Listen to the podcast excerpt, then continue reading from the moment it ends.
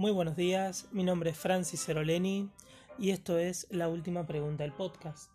En el día de hoy me gustaría que nos preguntemos ¿qué pasaría si? Esto viene a raíz del de el estreno del último episodio de la serie homónima ¿Qué pasaría si? estrenada por Disney Plus. Esta serie corresponde al universo cinematográfico de Marvel y trae la pregunta de qué pasaría si modificamos un hecho concreto de la historia que ya conocemos. Nos muestra las posibilidades de realidades alternativas donde una pequeña acción modificó el resultado de los hechos y el desarrollo de las historias. Es un planteamiento un tanto interesante y me dio a pensar en cuántas veces en nuestra vida nosotros mismos nos hemos preguntado qué pasaría si. Por ejemplo, ¿qué pasaría si renuncio al trabajo que tan mal me tiene? ¿Qué pasaría si la chica que me gusta mm, me da bola finalmente, si me animo a hablarle? ¿Qué pasaría si empiezo las sesiones de, psicología que tan que tanto me vienen dando vuelta en la cabeza. ¿Qué pasaría si me compro el libro que tengo ganas de comprarme? ¿Qué pasaría si me tomo las vacaciones que quiero tomarme? ¿Qué pasaría si me voy de viaje? ¿Qué pasaría si me mudo? Si no me mudo, ¿qué pasaría si me meto en un crédito hipotecario? ¿Qué pasaría si me voy a alquilar un departamento? ¿Qué pasaría? La realidad es que no tenemos el poder de la precognición, por ende, solamente podemos imaginar lo que pasaría en esos escenarios. La realidad es que no lo vamos a saber hasta realmente no no afrontarlos, no afrontar la decisión de qué pasaría si. Yo creo que el qué pasaría si nace en nuestro interior de una disconformidad. La realidad es que cuando uno está conforme con su situación no piensa en cambiarla o no piensa en posibilidades alternativas. A menos que, bueno, uno realmente quiera cambiarla o en algún punto desee ver qué pasaría eh, si hubiera tomado decisiones que no tomó o por el contrario, si los hechos no se hubieran dado de la manera en que se dieron. Eh, sin ir más lejos, bueno, yo he hablado, he contado en otros podcasts que me he mudado hace un tiempo ya, estoy viviendo actualmente con mi pareja y la realidad es que estoy muy contento. Nunca me puse a plantearme realmente qué hubiera pasado si no, no lo hubiera hecho de esta manera. Pero a raíz de ver esta, esta serie, bueno, eh, por decir una manera, querer pensar en estas posibilidades, se me dio a intentar imaginar qué hubiera pasado si las cosas se hubieran desarrollado de manera diferente.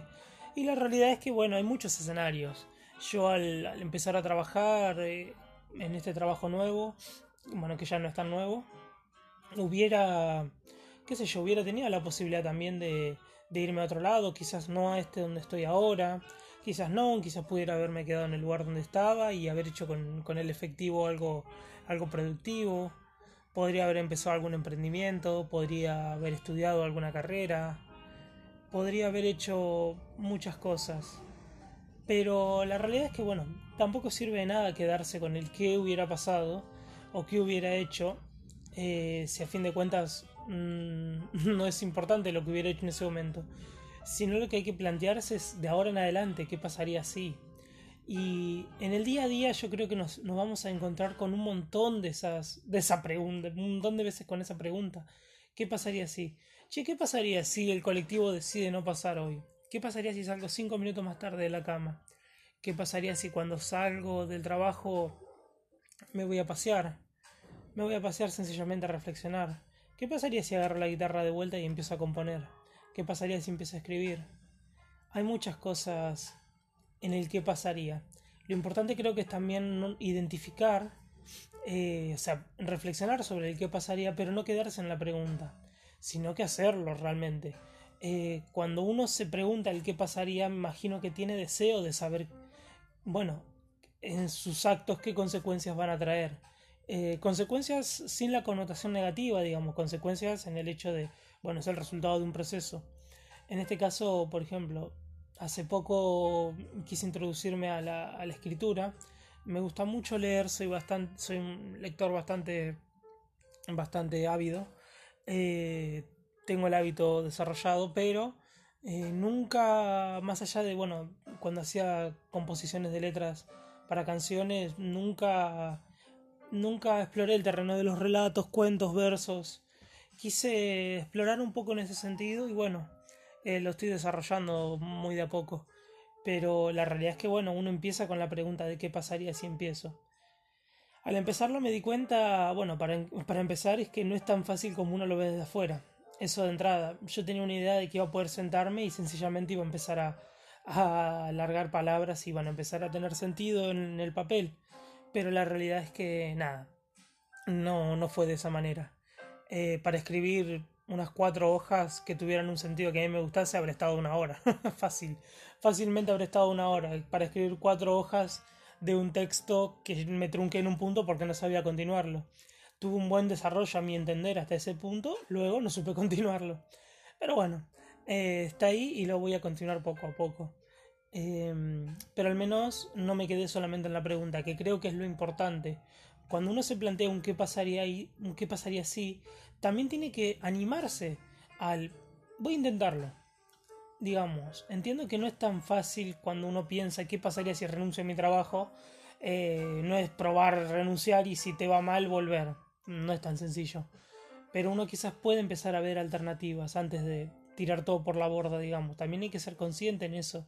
El qué pasaría si no es una invitación abierta a cambiar tu realidad absolutamente. Eh, hay gente que tiene la capacidad de hacerlo. Sean, todos conocemos casos, quizás no de manera personal, pero hemos leído en internet o hemos tenido por amigo de un amigo a alguien que un día decidió dejarlo todo y se fue a recorrer América eh, se fue a recorrer Latinoamérica, o se fue a Europa, o se fue a, Estados Unidos. Eh, así de los viejos, bueno, las personas que se van de mochileros. Yo creo que un día, digamos, mochilero no se nace.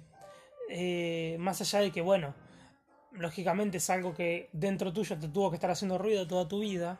La realidad es que creo que mochilero es una decisión. Es una decisión muy consciente eh, porque se entiende que no es fácil. No es tan sencillo como decir agarro dos, tres cosas, me doy una mochila y empiezo a caminar o empiezo a viajar y que llegue a donde llegue. No es tan sencillo. Eh, y la realidad es que tengo una admiración increíble por esa gente que puede cambiar su realidad de manera tan brusca. Y hay gente que no, solo, que no necesita cambiar porque después la termina amoldando a esa situación. Sin ir más lejos, por ejemplo, con el hecho de las personas que le gusta vivir de viaje, bueno, son personas que eh, adecuaron su, estilo de vida a eso. Adecuaron el hecho de, qué sé yo, trabajar home office. Bueno, home office por decirlo de una manera. Pero trabajar de manera remota. Eh, quizás son fotógrafos, videógrafos, publicistas, eh, desarrolladores web. Qué sé yo, hay un abanico de posibilidades. Quizás sean gente que trabaja para ONGs y bueno, tengan misiones en diferentes países quizás por cuestiones religiosas. Hay, ahora no, me sale el nombre de la religión, pero sé que hay una, eh, los mormones son, si no me equivoco, que llegado a cierta edad, creo que tenés que hacer como una misión, le dicen, donde tenés que ir a un país como a predicar la palabra, digamos, como a hacer un voluntariado. Eh, y bueno, son uno o dos años creo que te vas y volvés, digamos, de manera voluntaria. Eh, que bueno, es un estilo de vida también. Eh, a lo que voy con todo esto es el hecho de, bueno, del desde la raíz del planteamiento de la pregunta de qué pasaría si, al hecho de la acción de hacerlo. Eh, un poco redundante eso, ¿no? El hecho de la, acción de hacerlo. Pero bueno, es el hecho de, de hacer, de hacer lo que, lo que uno piensa, lógicamente teniendo en consideración las consecuencias que le puede llegar a traer y los beneficios, lógicamente. Eh, pero más allá de eso, cuando uno se plantea un qué pasaría si, tiene que ver si realmente de dónde están haciendo esa pregunta, si es realmente de una inconformidad propia. A fin de cuentas, en esta vida estamos para ser felices y disfrutar, y yo creo que hay que estar en contra totalmente de cualquier tipo de acción que atente contra ese estado nuestro. Cada uno es feliz a, a su manera. Cada uno se va a encontrar resuelto y se va a encontrar satisfecho con diferentes situaciones. Lo importante sería identificarlas reconocerlas, apropiárselas de que son de uno, tus gustos son propios, tus placeres, tus disfrutes, lo que te hace feliz, lo que te divierte, lo que te emociona, lo que te motiva, lo que te inspira, lo que te conmueve, es tuyo y no tiene que estar sujeto a la determinación o decisión de un tercero. Eh, por ende, cualquier situación que esté atentando contra tu felicidad y con tu desarrollo propio, habría que cortarla de raíz y ver cómo subsanarla. uno dice, che, qué fácil decirlo, es copadísimo. La realidad, yo no lo puedo aplicar. Eh, yo lo, lo, estoy analizando y bueno, este hacer este monólogo es una especie de catarsis que hago sobre este tema. La realidad es que en mis sesiones de terapia desarrollo esta situación de cómo cortar de base las cosas que no me hacen feliz. Por ejemplo, si uno va a un trabajo que no te hace feliz, entiendo, no es tan sencillo como decir renuncio, me lavo las manos y me voy a hacer lo que quiera. Uno tiene que pensárselo. Pero por el hecho, pero no se tiene que quedar con el hecho de pensar que no va a poder. Quizás hasta inclusive puede encontrar la manera de intentarlo sin necesidad de dejar, eh, bueno, de tirar todo por la borda, por decirlo de una manera. Eh, uno puede ir estudiando la, carrera que le gusta, uno puede ir viendo el proyecto que le gustaría encarar, puede empezar a hacerlo en sus tiempos libres y al momento en el que lo vea adecuado puede volcarse de lleno a eso. Eh, todo también partiría de la pregunta de qué pasaría si, che, ¿qué pasaría si empiezo a escribir? ¿Qué pasaría si empiezo a componer letras de vuelta? ¿Podría llegar en algún momento a vivir de esto? Y la realidad es que pensándolo, no lo voy a saber. La realidad es que lo voy a saber escribiendo y publicando. Eh, actualmente, así como hay medios para publicar de manera tan sencilla un podcast como lo estoy haciendo en este momento, eh, hay maneras también de publicar sus libros. Hay editoriales que están dispuestas a recibir, eh, bueno, material novato y en todo caso quizás darle un pequeño impulso, todo en base a la calidad del material. Tenemos, hay cursos que uno puede tomar de lecciones de cómo redactar, la composición de una historia, sin ir más lejos, estamos de vuelta hablando del Internet. Eh, el Internet es la academia universal que todo el mundo tiene acceso y la realidad, si bien son un poco difíciles de encontrar los salones donde están dando la materia que vos querés, una vez que lo encontrás, tenés todo el material que quieras, información, eh, ejemplos, creadores, tenés foros para compartir opiniones, tenés gente dispuesta a ayudar, gente de manera maliciosa dispuesta a entorpecer y a criticar, eh, pero bueno, no hay que olvidarse también que hay gente buena y hay gente que tiene deseo de apoyar al que está creciendo. En este caso, bueno, con el hecho de la escritura veré cómo se va desarrollando en el resto de los días. Pero por lo menos, como digo, no hay que quedarse solamente en la pregunta del qué pasaría si, hay que analizarlo y en la medida de lo posible hay que actuar en consecuencia. Eh, otra de las, bueno, hablando un poco de esta rama de la, de la escritura y de la lectura, eh, quiero empezar un desafío, un, desafío propio, que es leer la saga entera de La Torre Oscura. No parece gran cosa, son siete libros, si, mal no recuerdo, son siete libros que son bastante, bueno, normales. Hay alguno que otro un poco más grande que otro, pero nada, dentro de lo normal. No es algo que debería llevar demasiado tiempo, pero tengo la intención también de acoplarlo con lo que se le llama libros satélites.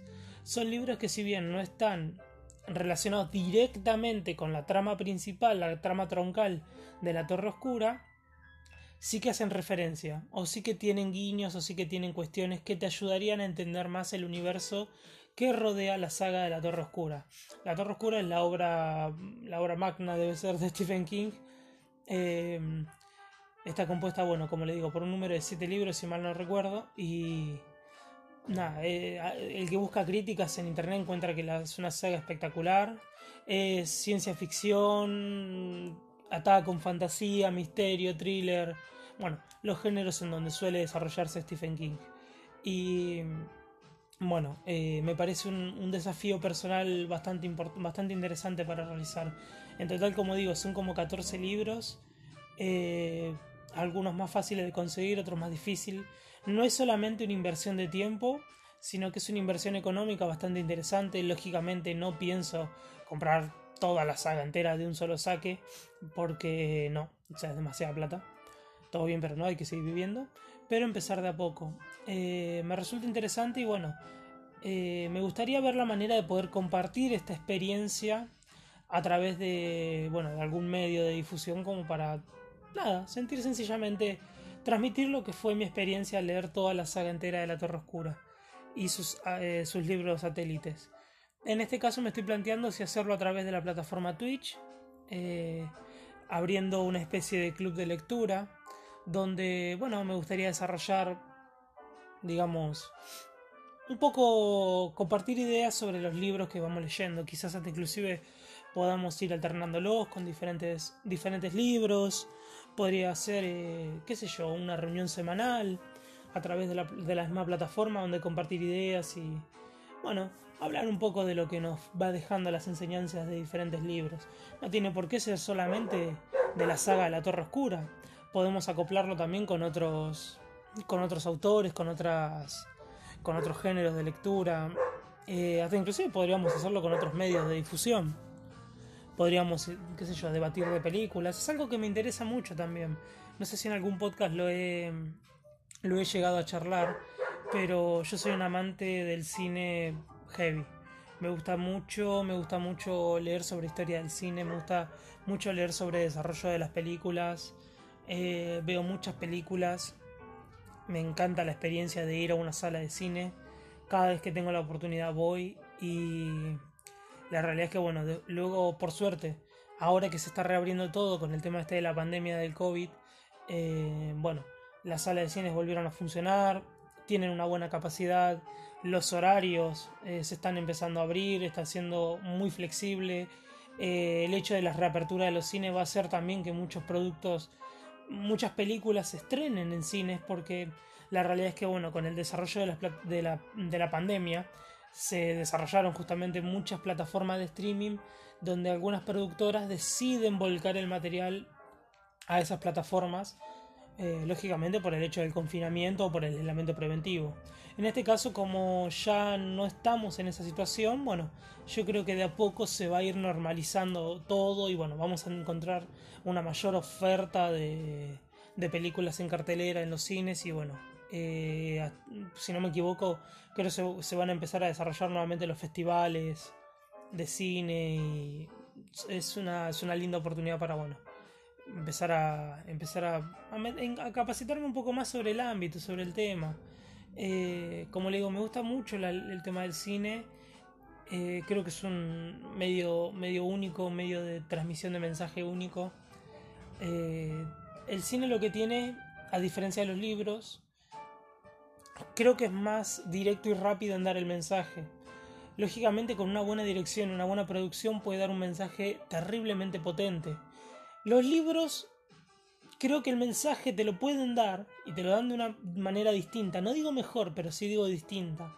El hecho de que uno se esté imaginando, digamos, el que tiene el hábito de la lectura sabe que al estar leyendo un, libro, uno se mete en la historia. Y cuando uno dice se mete, te metes literal. Eh, te abstraes del mundo que te rodea y las palabras empiezan a formar imágenes es, es, es rara la sensación, pero lo que a mí me sucede es que al momento de estar leyendo un libro puedo, estar, puedo leer 50 páginas sin darme cuenta que, las leí, sencillamente pasándolas y perdiéndome entre las palabras. Porque uno se crea la imagen mental y realmente está ahí. Eh, y lógicamente todos tenemos, todos podemos leer el mismo libro y crearnos imágenes diferentes.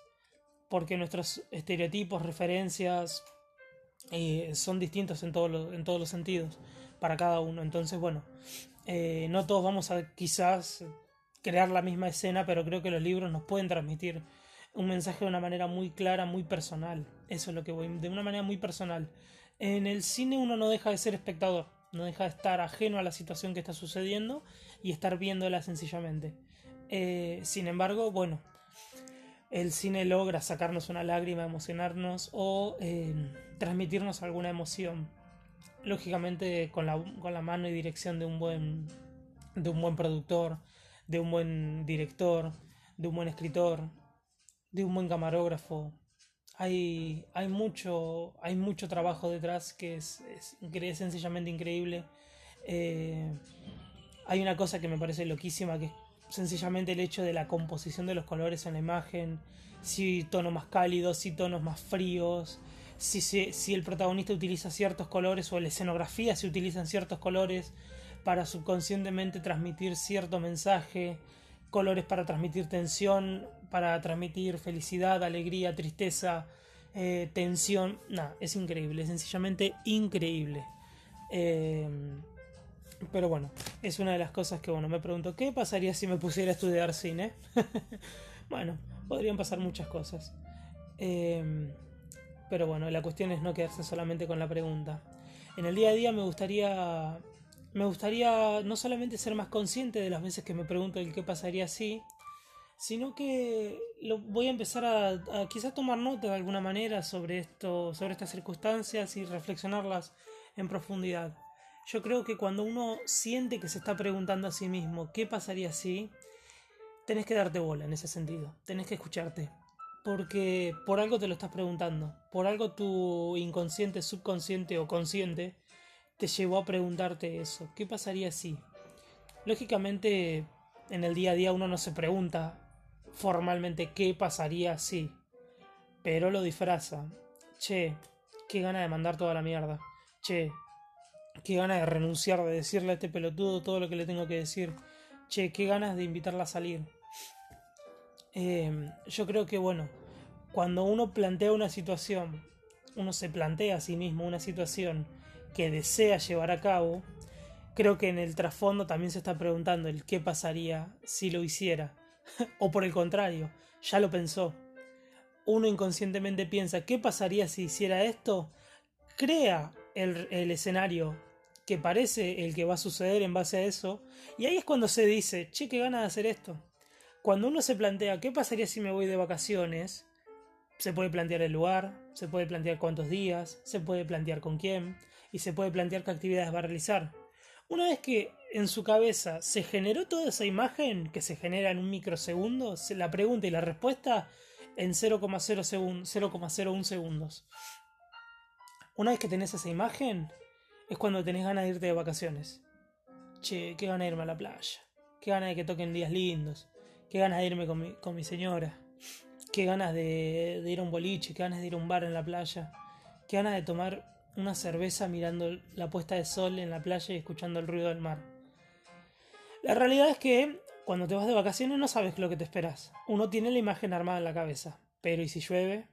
Pero ¿y si de repente sucede cualquier cosa, las vacaciones se tienen que suspender, no te dan los días, encontrás que el hospedaje sale mucho más caro de lo que pensás. No quiero ser pesimista con esto, pero la realidad es que el qué pasaría si eh, uno, uno en la cabeza no ve las alternativas negativas, digamos. Cuando uno se plantea ese escenario, cree que las cosas le van a salir bien. Eh, y si bien uno después puede pensar, che, pero no, quizás no sea todo tan de color de rosa, la realidad es que en el día, después cuando vos llevas a cabo la acción te vas a dar cuenta de lo, de lo que realmente es y lo que realmente puede llegar a pasar. Como digo nuevamente, cuando empecé a escribir, empecé porque pensé que iba a ser más sencillo. No porque fuese, no en sí porque fuera algo sencillo de plasmar, sino porque yo creía que iba con la idea clara en la cabeza. Yo tenía una historia medianamente armada en la cabeza y dije, bueno, me siento delante de la computadora, empiezo a tipear y la historia misma se va a ir desarrollando mientras la voy escribiendo. Eh, la realidad es que lo hizo los primeros 15 minutos. Después bloqueo. Bloqueo y empecé a darle vueltas, borraba secciones y encaraba la historia por otro lado y avanzaba un poco más. Y así constantemente, hasta que llegué a un valle donde directamente no puedo avanzar. Y como les digo, pasaron cuatro hojas de esto, más de una hora de trabajo. Eh, y la realidad, yo pensé que iba a ser todo de manera más fluida. Tampoco pensaba que me iba a sentar y que iba a estar escribiendo seis horas seguidas y que iba a sacar una novela de 600 páginas. Pero pensé que por lo menos le iba a llegar a dar un cierre a la historia, a la mini historia que estaba pensando. Ni siquiera era algo súper elaborado y súper desarrollado. Era una idea bastante sencilla. Creí que le iba, a dar un, le iba a poder dar un cierre, pero al final no, no se ha podido. Y bueno, eh, eso pasó desde el qué pasaría si. ¿Qué pasaría si te pones a escribir? En mi cabeza fue un... Bueno, me voy a poner a escribir. Pero la realidad es que antes me pregunté a mí mismo qué hubiera pasado si. En mi cabeza dieron las señales de aprobación y bueno, dale para adelante.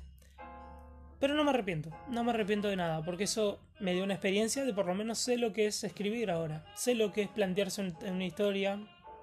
Eh, lógicamente me falta muchísimo por aprender, no quiero decir que soy escritor ni nada por el estilo pero sé por lo menos que sentarse a escribir no es tan fácil. Sé que por más que uno tenga las ideas claras, a veces cuesta plasmarlas, y una vez que están plasmadas en la hoja, quizás no están desarrolladas como te gustaría, quizás no es de la misma manera que lo tenías en tu cabeza, no sabes si el mensaje que estás queriendo transmitir con esa historia, eh, o sea, si el mensaje que transcribís en papel es el mismo que vos tenés en la cabeza. Pero todas esas dudas, en cierta manera, es bueno, es positivo, porque es producto de la acción, es producto del haber hecho algo y no haberse quedado con la pregunta del qué pasaría. Eh, por eso, bueno, sería interesante que todos en el día a día, y lo repito una vez más, no nos quedemos con la pregunta del qué pasaría si. Es bueno pensarlo, es bueno plantearlo, es bueno analizar la situación, es bueno tener eh, los pies en la tierra también sabiendo que no todo siempre sale como uno lo espera, que no todo es color de rosa.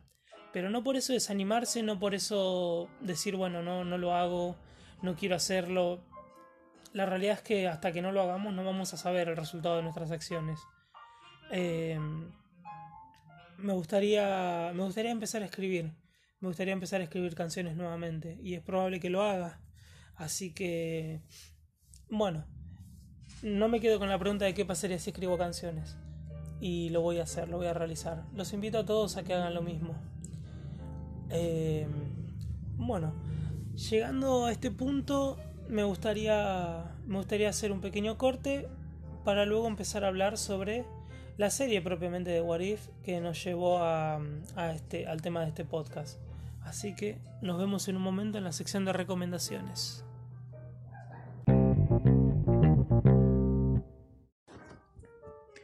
Muy bien, y hablando de recomendaciones, la propia serie What If, como lo digo, es exclusiva de la plataforma Disney Plus, a menos que lo encuentren en páginas piratas, lo cual no recomiendo. Disney me parece un servicio bastante copadito.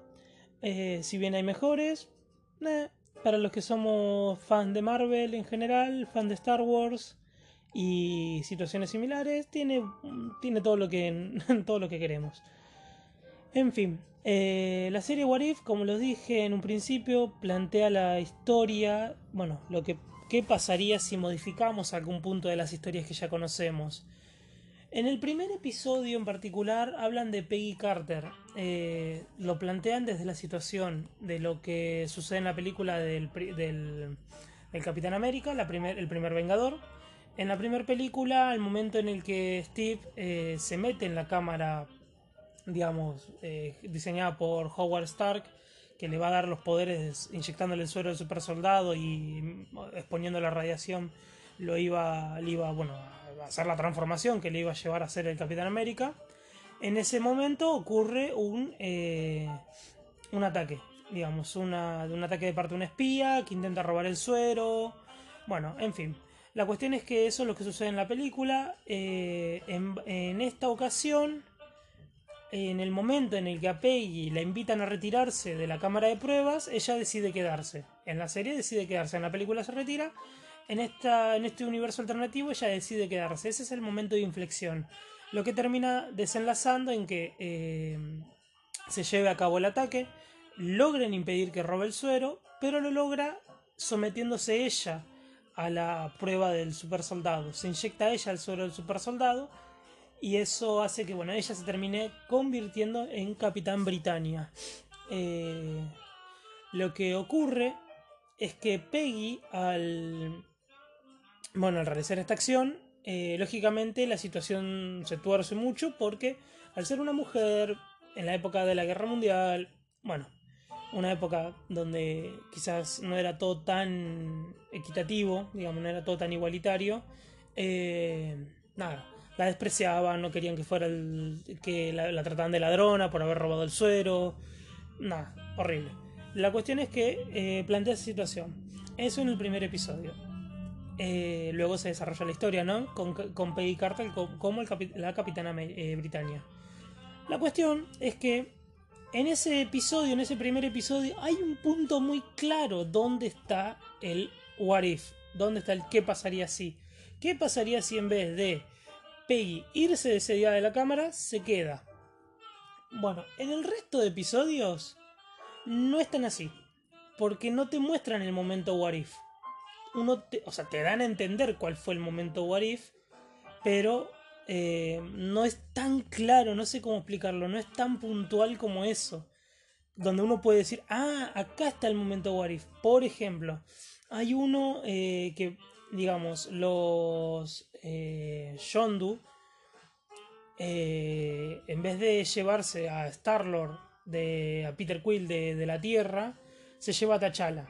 Por una confusión de uno, digamos, en la explicación del What If es, ¿qué pasaría si Yondu, en vez de eh, él encargarse de buscar al humano en la Tierra, se lo encarga a uno de sus subordinados. Entonces los subordinados se confunden porque ven una radiación, eh, supuestamente estaban buscando una radiación espacial, que es la que tendría que corresponder a Peter Quill, pero al, al, mandarlo a los súbditos, digamos, de, de Yondu, este, los súbditos ven una, una radiación alienígena, detectada como alienígena, la ven en Wakanda. Esto se debe al vibranium, que es un material extraterrestre. Entonces, bueno, eh, digamos, los, eh, los eh, súbditos, no es súbdito en realidad, pero bueno, son los subordinados, sería mejor, de Yondu, confunden esto con la radiación a la que Yondu se refiere y se terminan llevando a, a T'Challa, que por puta casualidad había salido del escudo protector de Wakanda. Quedó expuesto, justo lo agarró la, la nave de los recolectores, se lo lleva y chao. A la mierda. La cuestión es que mm, nada, no hay un punto específico ahí donde te preguntes el what if, donde realmente se vea la modificación, porque en la película de Guardianes de la Galaxia no te muestra que Yondu tiene esa duda de si darle o no darle la responsabilidad a sus eh, subordinados o no, sino que nada, directamente te plantea la historia mucho más adelante, cuando ya Peter Quill es grande, ya es uno de los de los guardianes, o sea, no de los guardianes, ¿no? pero ya está en el espacio. Eh, no me acuerdo si el equipo de Yondu se llamaba los recolectores, los basureros, chatarreros, no me acuerdo cómo era el nombre, pero bueno, la cuestión es que ya te lo muestran ahí. No está el punto what no está el punto de donde te muestran que pudo haberse confundido. Lo mismo sucede con el hecho de, por ejemplo, otro capítulo que es así es el del Doctor Strange. En el Doctor Strange eh, te muestran que cuando él tiene el accidente que le incapacita las manos, iba Christine con él en el auto y muere. Y esto es un evento que se repite, que es obligatorio, por decirlo de una manera, en la línea del tiempo. Y Strange reniega de esto y eso lo lleva a investigar, a meterse con la magia, no solo a recuperarse, sino que intenta ganar poder para devolverle la vida a Christine. Pero, eh, bueno, The Ancient One y otros seres místicos le terminan recalcando de que es imposible modificar eh, este evento porque es un evento fijo en el universo, es un evento, no, no, estoy seguro si le dicen Nexus exactamente en este episodio, pero es como un evento que tiene que ocurrir siempre, no importa lo que haga Doctor Strange, eh, Christine siempre va a terminar muriendo. Lo cual me lleva a las películas. En la película no es así, no pasa esto. En el momento en el que Strange tiene el accidente que lo deja incapacitado de sus manos, no iba con Christine en el auto. O sea, entonces, eh, ¿dónde está el momento what if ahí? ¿Dónde está lo que realmente sucedería? Sí, se entiende que es un universo alternativo donde en ese momento iban a tener una cita él y, Christine, eh, Strange y Christine. Pero en el UCM, en el universo que conocemos, no está eso. No se ve desarrollado eso y no se ve entonces dónde está el punto que Christine muere. Eh, quizás quizás nos esté dando un adelanto de lo que vamos a ver en el multiverso de la locura, la película de Doctor Strange 2. Aunque no tendría mucho sentido porque, como le digo, en el What If, eh, en el episodio este de What If, es cuando Strange pierde las manos. Y la realidad es que eso lo lleva a convertirse en el hechicero supremo, intentar eh, adquirir conocimientos y bueno, lo lleva finalmente a, a la muerte de Christine. Muy bien, perdón por ese pequeño corte. Los perros estaban insoportables. bueno, Doctor Strange, hechicero supremo. Eh, el punto de inflexión es supuestamente la muerte de Christine, lo cual no tiene mucho sentido porque en las películas no te muestran que Christine muere. Em, como le decía, no tiene que ser obligatoriamente siempre tan enlazado con las películas, no tiene por qué tener este punto de inflexión tan estrictamente marcado, pero a mi parecer me parece que fue una buena idea del primer capítulo hacerlo y me descoloca que en el resto de episodios no lo no pase. Como sucede, por ejemplo, en el episodio de los zombies, nada, Hank Pym va al reino cuántico a rescatar a su esposa, su esposa está infectada, lo infecta a él y se termina, nada, se termina yendo el mundo al carajo. Eh, no hay tampoco un punto de, che, ¿qué pasaría así? Porque la realidad es que en la película de Ant-Man, eh, cuando viajan al reino cuántico, nada, encuentran a la avispa y todo bien, no, no pasa nada. Entonces ese virus está un poquito salido de la nada, que está bien. En un principio las, las historias de What If propia de los cómics se tratan justamente de eso. ¿Qué pasaría si? Y la realidad es que la pregunta es ¿qué pasaría si a los escritores se les canta hacer lo que quieren? Y escriben lo que, se les, lo que sea, historias absurdísimas. Algunas tienen continuidad, como el hecho de la de los zombies. La de los zombies realmente entra dentro del canon, digamos, con el hecho del multiverso todo entra dentro del canon, porque siempre está la justificación de, bueno, es un universo alterno. Eh, pero bueno, en este caso con las historias de What If de, los, de, la, de la serie de Disney Plus, eh, nada, es como que en el primer episodio me lo enlazaste tanto con el universo cinematográfico que ya conocemos, y es más, el vigilante hace constantes referencias a eso mismo, a nuestra realidad, a la realidad que ya conocemos. Eh, y después el resto es como que, bueno, sí, los personajes son los mismos, pero las situaciones de inicio, las situaciones no las puedo familiarizar. Son totalmente ajenas a los que conozco del cine. El hecho de que, por ejemplo, Yondu secuestra a T'Challa en vez de a Peter Quill, la realidad es que sucede por un error que, que tienen sus subordinados, porque detectan como energía alienígena proveniente de Wakanda y eso es por el, por el vibranium cuando en realidad, bueno, se supone que tenían que detectarlo a Peter Quill y por casualidad justo T'Challa está saliendo de Wakanda y lo secuestran a él. En fin, es como que en la película, la película propia de Guardianes de la Galaxia no da lugar a que eso pueda ocurrir realmente, o sea, no, te muestra la posibilidad de que pudo haber ocurrido eso. Y en el What te la presentan y es como un poquito una excusa. Eh, no está mal porque la historia al fin de cuentas se termina desarrollando por otro lado y se entiende el punto del mensaje de, la primicia del capítulo de qué pasaría si eh, T'Challa fuese Star-Lord. Eh, y bueno, te muestra la historia que se desarrolla en base a eso. Que está copada, pero bueno. es como que al principio se esfuerzan tanto porque lo intentemos relacionar con el universo de Marvel. Pero después, en los ocho capítulos restantes, sacando el de Capitana Marvel, que es el primero, los ocho que siguen, no te muestra nunca un punto de inflexión que lo puedas reconocer eh, con el universo de Marvel del cine. Porque pasan situaciones que no se explican muy bien. El hecho de, por ejemplo, cuando Tony Stark está a punto de, de recibir la metralla por parte de la bomba en la primera película, eh, nada, no hay nada que te intuya que Killmonger puede, andar por ahí y justo salvarlo. Y sin embargo, en el What If pasa. Killmonger estaba por ahí, lo salva y termina mostrando cómo desarrollan la relación eh, profesional y armamentística entre Killmonger y, y Tony Stark, que después te, demuestran que bueno, era todo un plan de Killmonger y bla bla bla bla.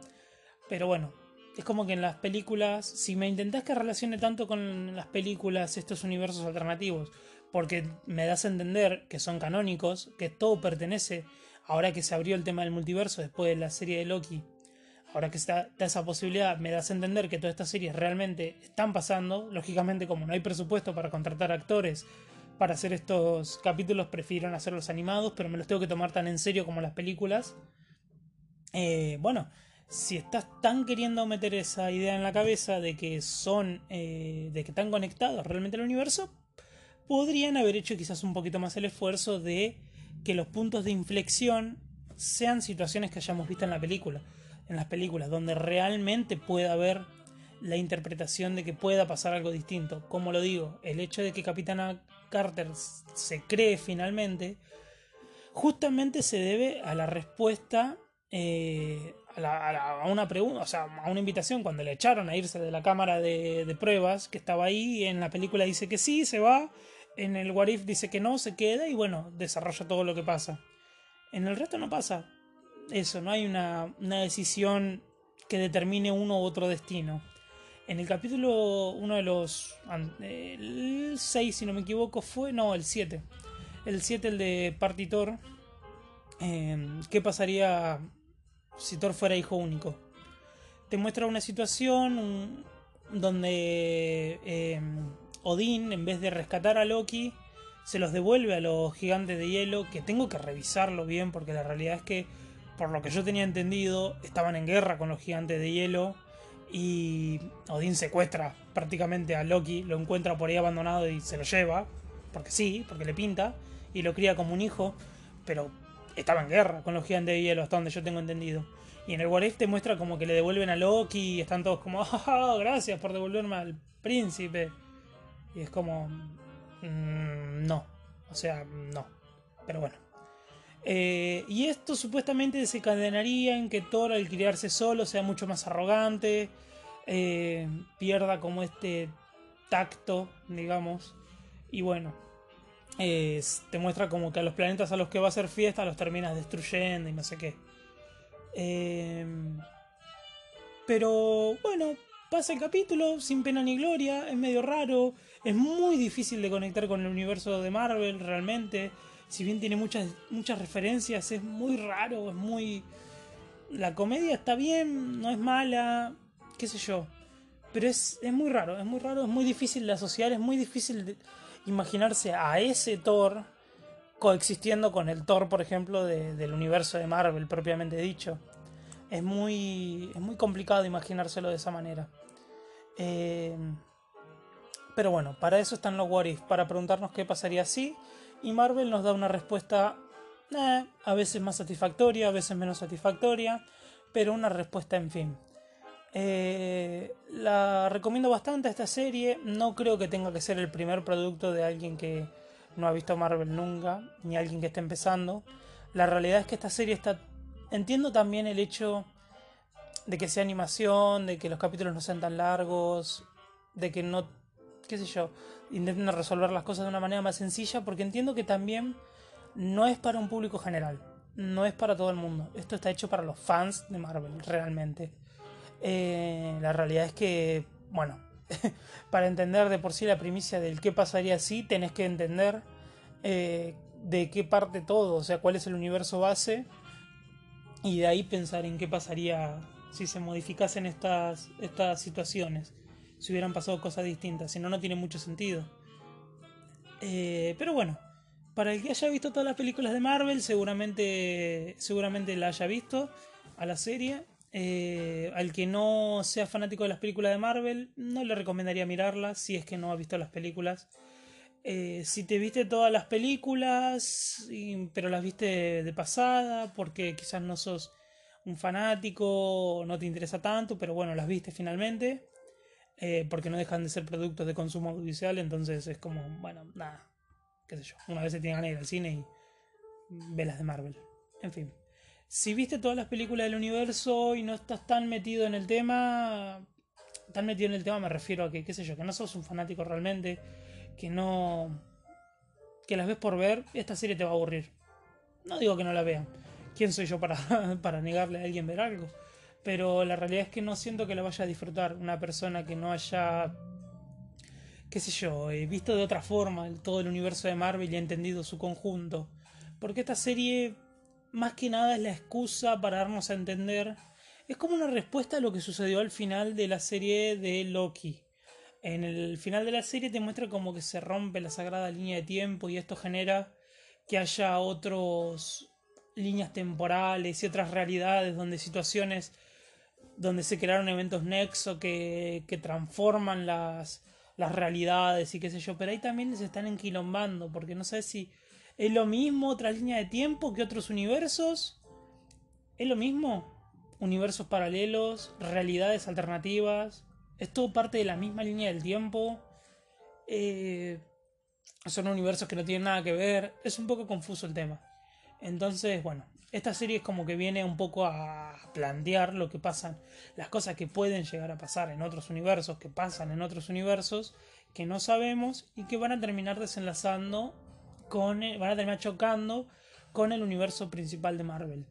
Una de las cosas que más quedó de esta serie, por los fans, es muy pedido que veamos en el cine a Capitana Carter, por ejemplo, al Doctor Strange Supremo, eh, a, bueno, y al bueno, a Thor, al Thor ese no lo quiere ver nadie, al Ultron, el Ultron Supremo también, muy copado, Entonces es como que, bueno, el Killmonger eh, está interesante de ver, pero no va a ser así, no lo vamos a ver en el cine, estoy seguro. Es a ese Killmonger por lo menos.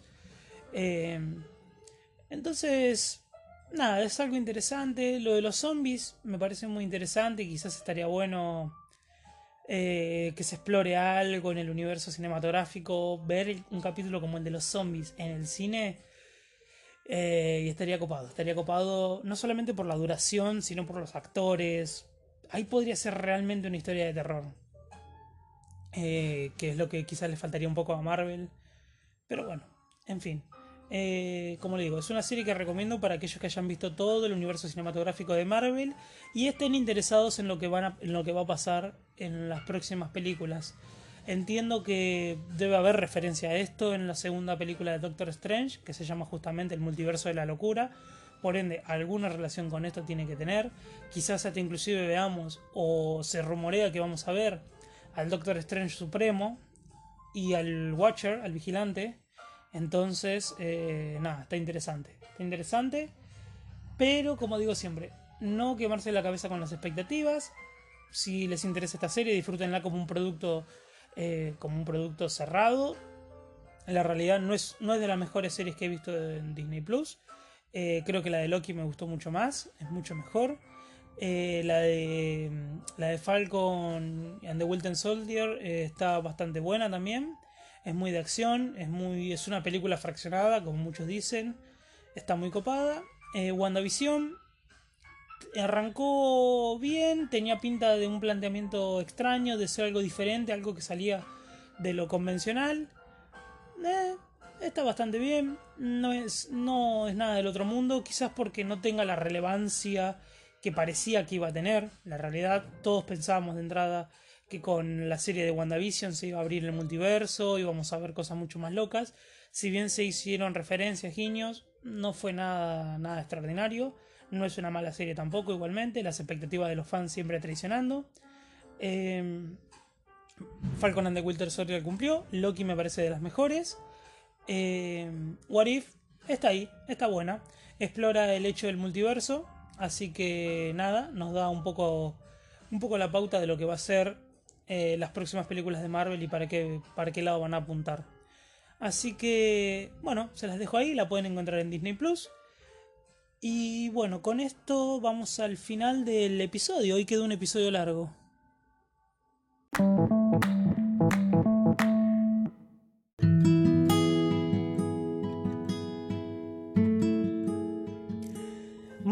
bien, y con esto llegamos al final del episodio de hoy. Hoy ha quedado un episodio bastante larguito. Debe ser porque hace mucho que no grababa el podcast. Creo que el último lo grabé hace aproximadamente un mes. No llevo la cuenta. Em, en uno de los primeros episodios pensaba y reflexionaba sobre esto, de que mi, intención es hacer el podcast de manera más periódica. La realidad es que, bueno, lo he estado posponiendo.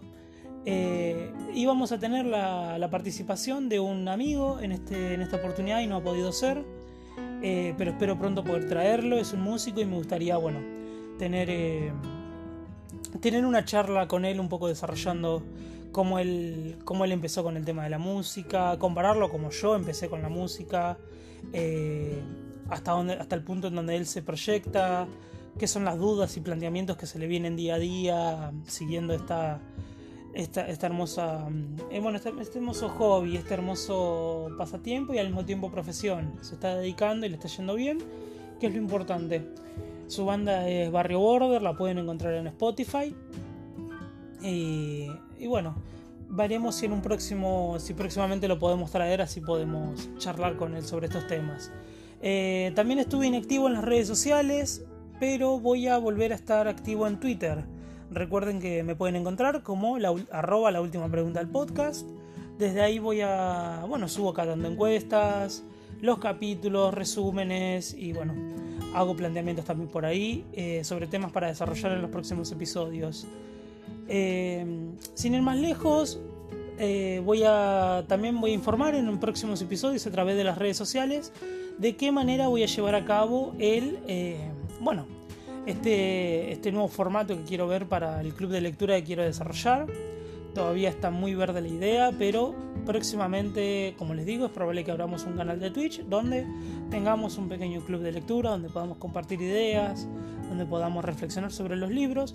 Quizás es una idea que se me vino a la cabeza, grabar de alguna manera las, sesiones eh, para tenerlas en formato de audio y bueno, poder resubirlas como episodios anexos, como episodios bonus, por decirlo de una manera, a este podcast. Así que sin más, eh, como les recuerdo, pueden encontrarme tanto en Instagram como en, como en Twitter, como arroba la última pregunta del podcast. Mi nombre es Francis y nos vemos la próxima semana con un nuevo episodio. Muchas gracias por escuchar hasta acá.